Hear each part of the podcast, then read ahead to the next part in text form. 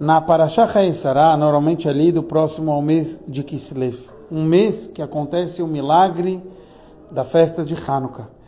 E justo nessa Parashá de Haesará, a gente encontra como na tenda de Sará, e assim, na tenda depois que virou de Irifká, se tinha um milagre constante, o um milagre da vela que durava de uma véspera de Shabbat à próxima véspera de Shabbat.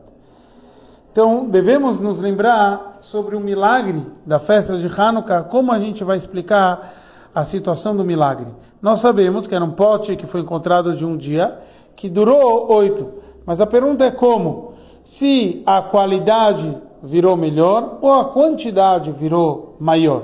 Quer dizer, era um milagre de quantidade ou de qualidade? Então tem várias explicações sobre isso, mas o Rebbe arranja uma terceira explicação. Não é nem quantitativo e nem qualitativo. E sim, era um milagre constante, chamado de Nim Animnaot. São duas coisas contrárias ao mesmo instante.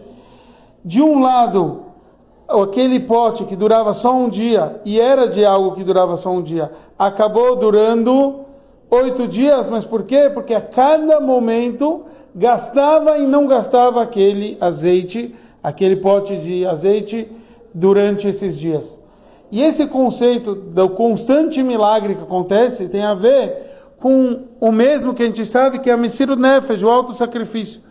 Para acontecer o milagre de Hanukkah, os Yudim eles estavam dispostos a se entregar constantemente. Então, já que eles se esforçaram, fizeram o Messiru Nefesh constantemente, Hashem também não ficou devendo e fez um milagre, um milagre constante, um milagre que um pote de óleo durante todos os dias ele consumia e não ao mesmo tempo.